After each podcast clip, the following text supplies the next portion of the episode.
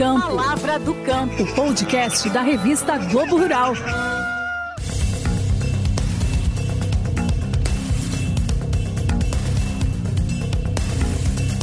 Essa startup prevê um futuro no campo com moradores que não são humanos, e sim robôs. Vocês vão saber detalhes disso agora na minha conversa com o Emerson Crepaldi da Solifitec. Bom dia, Emerson, tudo bem? Tudo bem contigo? Tudo bem, bem-vindo ao podcast Palavra do Campo da Globo Rural. Eu queria começar perguntando sobre esses robôs que estão sendo apresentados aqui na feira, na AgriShow. É, muitas pessoas estão tirando foto com esses megazords que vão invadir o campo. Então, você poderia contar o que, que esses robôs fazem, para que, que eles servem, que benefícios eles trarão para o campo, para o produtor? Perfeito, Isadora.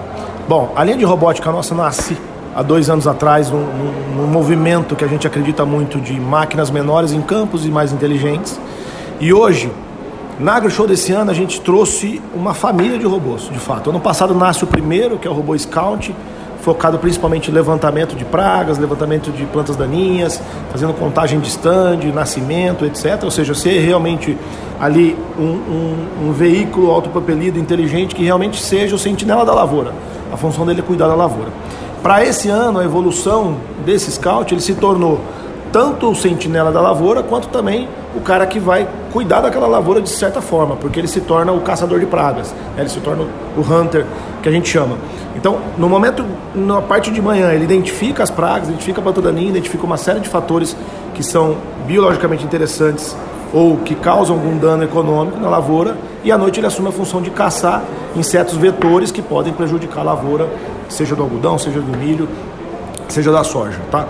O segundo ponto, outra linha de família de robô que a gente trouxe, a gente trouxe o robô sprayer, que ele tem um foco realmente de fazer já a catação química daquela daninha. Então, a partir do momento que ele já identifica, ele já faz a catação química localizada para fazer é, é, uma redução de plantas daninhas e, consequentemente, não ter uma competição de fertilizante para a planta fim, para a produção de soja, milho e algodão. Então, são dois robôs autônomos, dois robôs inteligentes que vão estar na lavoura 24 horas cuidando dela, buscando produtividade, buscando lucratividade. Ter um desses robôs custa quanto hoje para o produtor, uma média é, do valor que ele vai investir para ter isso na lavoura? Perfeito. Hoje a linha de robótica nossa, a aquisição disso é um modelo híbrido entre venda de robô mais a parte de serviço, porque são inovações, inovações elas estão constantemente evoluindo, tem muita coisa nova, né? Então o modelo de negócio é, o produtor ele vem, adquire, ele pode financiar, ele pode comprar diretamente, então ele vai ter um investimento ali de 200 mil reais para adquirir o primeiro robô, ou seja, mais barato que um trator de 70 cavalos, é, um, é um, realmente um equipamento de baixo custo, mas que ele já começa a atuar na lavoura e cuidar, se realmente ser o sentinela daquela lavoura, cuidar daquela lavoura. A gente pode falar em números, é, quantos robôs estão morando nas lavouras brasileiras? Podemos já. Desse primeiro ano de vida desses robôs, nós já temos mais de 140 robôs em campo, entre os que já iniciaram a operação e os que estão entrando agora na operação para o plantio é, safra. Então já tem uma, uma, linha, uma linha grande. E a tendência agora para o ano que vem é a gente passar de 300 a 400 robôs já em 24 em operação e daí tem um crescimento exponencial disso. Eu ouvi aqui na feira um produtor falando: eu vou comprar uma máquina inteligente. A gente pode chamar de máquina inteligente? Pode aplicar é, o robô em qualquer cultura? Sim, hoje os robôs já estão preparados para várias culturas, né? soja, milho e algodão. Quando a gente fala da plataforma robótica, ela já está preparada para qualquer cultura. O que a gente vem evoluindo agora, juntamente com os produtores, os produtores estão ajudando a desenvolver, é realmente treinar a inteligência artificial do robô. O robô tem o cérebrozinho, que é a inteligência artificial dele de identificar as pragas, as daninhas e realmente aplicar, atuar em cima para cada outro tipo de cultura, seja cebola, seja batata, cana-de-açúcar. A gente está com as usinas agora trabalhando junto para desenvolver. Então, é um trabalho de treinamento da inteligência artificial. A parte da plataforma robótica já está pronta. E esses robôs são produzidos aonde? Aqui no Brasil? Em que lugar? Os robôs são produzidos tanto no Brasil quanto nos Estados Unidos, na nossa unidade lá nos Estados Unidos, quanto aqui no Brasil também na nossa linha de montagem aqui. Né? E a ideia agora começa a se tornar cada vez mais exponencial. Previsão nossa para 24 a 25 é ter entregues mil robôs por ano, pelo menos, é, para o mercado brasileiro. Qual que é a cidade ou as cidades que ficam as linhas de montagem? Linha de montagem hoje no Brasil está em Pato Branco, uh, no Paraná e as nossas sedes estão espalhadas pelo Brasil todo. Né? Então, é praticamente uma linha de montagem que dispara para onde a gente tiver pedido. Então, hoje a gente tem operação de robô no Mato Grosso, na Bahia, no Goiás, em Minas Gerais, em São Paulo já estão distribuídos. E a previsão agora é a gente expandir desde Rondônia, Piauí, Pará, Mato Grosso do Sul, tem expansão para todo o estado do Brasil. Falando em expansão, temos um investimento aí, tanto em Brasil quanto nos Estados Unidos. Você pode falar para a gente quais são as projeções e o valor desse investimento? Perfeito.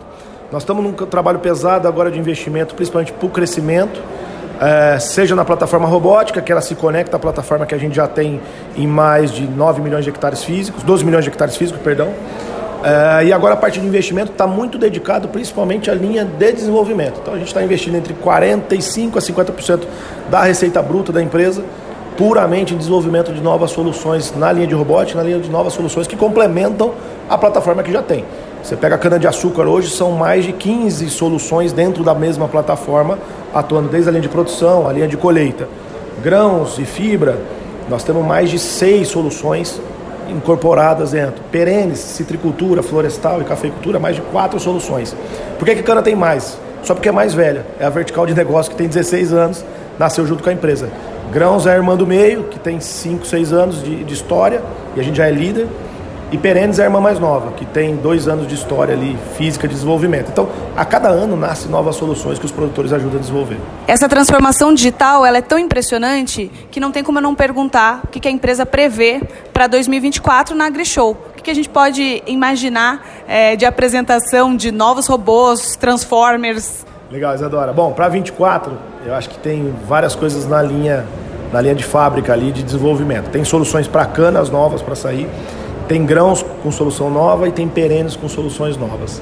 A nossa previsão realmente é dobrar o tamanho do stand, realmente para a gente ter uma família de robôs aqui trabalhando. Então, tem nova linha de robô saindo, que a gente está trabalhando um pouco como que ele vai operar na versão cana-de-açúcar. Muda alguma coisa de mecânica, alguma coisa de tecnologia, mas ele já vai estar preparado para isso. E tem novas soluções que se integram a isso, em torno de cinco soluções novas que vêm para o mercado para poder agregar ainda mais em busca de lucratividade, produtividade e custo. Os produtores devem se assustar em imaginar um campo sem humanos, é, onde tudo é decidido dentro do escritório, os robôs estão lá cuidando de tudo na lavoura? Pelo contrário, os, produtores eles cada vez fomentam isso mais, porque de fato a dificuldade de produção no Brasil, você tem baixo subsídio, você tem safra safrinha em cima, você tem praga, então o produtor cada vez mais ele precisa de tecnologia, ele consome tecnologia para poder melhorar a lucratividade dele se tornar mais sustentável o negócio dele. Né? Seja um produtor grande seja um pequeno produtor que cada vez mais ele tem que ser melhor para por causa de competição. Então, os produtores são muito é, é, investidores. Eu, eu, eu, eu, costumo dizer que a pessoa que mais investe no Brasil hoje é o produtor, porque ele financia realmente não só a produção, apostando no clima, mas também financia a tecnologia. Então, de fato, hoje, essas tecnologias, a gente é muito grato a eles, porque sem eles a gente não tinha conseguido chegar até aqui, que é essa liderança mundial. E também qualquer solução que é aprovada por um produtor brasileiro, ela está apta a exportar. É o que está acontecendo. Hoje a gente está exportando, além de commodity, os produtores brasileiros, junto com a Sonitec, está exportando tecnologia para os Estados Unidos, para a Europa, para todo lugar. Então, de fato, não, não existe esse medo, porque nascem novas funções. Enquanto há 10 anos atrás não existia, por exemplo, nas fazendas, os times de inteligência de dados, os times de monitoramento, hoje tem. Qualquer fazenda tem um time de inteligência de dado agronômico operacional. Assim como o robô não vai substituir mão de obra, na realidade ele vai transformar a mão de obra existente de um pragueiro num gerente de robô, num especialista de robótica. Então, cada vez mais você vê o agro com especialistas com maior conhecimento, mais tecnológico, mais estudiosos ali para realmente produzir mais, que é o core. Se a gente olhar os últimos 50 anos de lavoura, o Brasil sai de importador de comida para maior exportador do mundo. E isso é por causa de tecnologia né, várias ondas tecnológicas. Nós estamos vivendo a quinta onda tecnológica que entra realmente na agricultura digital e agora robótica. Então o produtor fomenta isso que gera empregabilidade, gera emprego em campo, gera novas funções. Hoje, um dado até histórico, 80% dos nossos produtores, seja cana-de-açúcar, grãos, já pagam seus operadores, ou seja, sua mão de obra em campo que opera máquina ou tecnologia por remuneração variável, conforme a produtividade e eficiência. Então, o produtor entende muito rápido que quanto mais ele remunerar conforme a eficiência, via tecnologia, aquele cara vai ter um melhor custo, de, vai, ter, vai ter um melhor capital de vida, vai ter um melhor, é, vai ter um melhor investimento, vai viver uma vida melhor. E, e, e você vê o mercado que cada vez mais opera melhor. Então, você vê que operadores, você vê que time de base das fazendas cada vez mais está se especializando em tecnologia para ganhar mais, para realmente se capitalizar melhor. Então, é um movimento constante, é um movimento bacana. Muito legal. Então eu conversei com Emerson Crepaldi, diretor de operações da América Latina da Solinfitec, aqui na Grishow, em Ribeirão Preto. Obrigada, Emerson. Obrigado, Isadora. Um abraço para vocês. Contem com a gente aqui.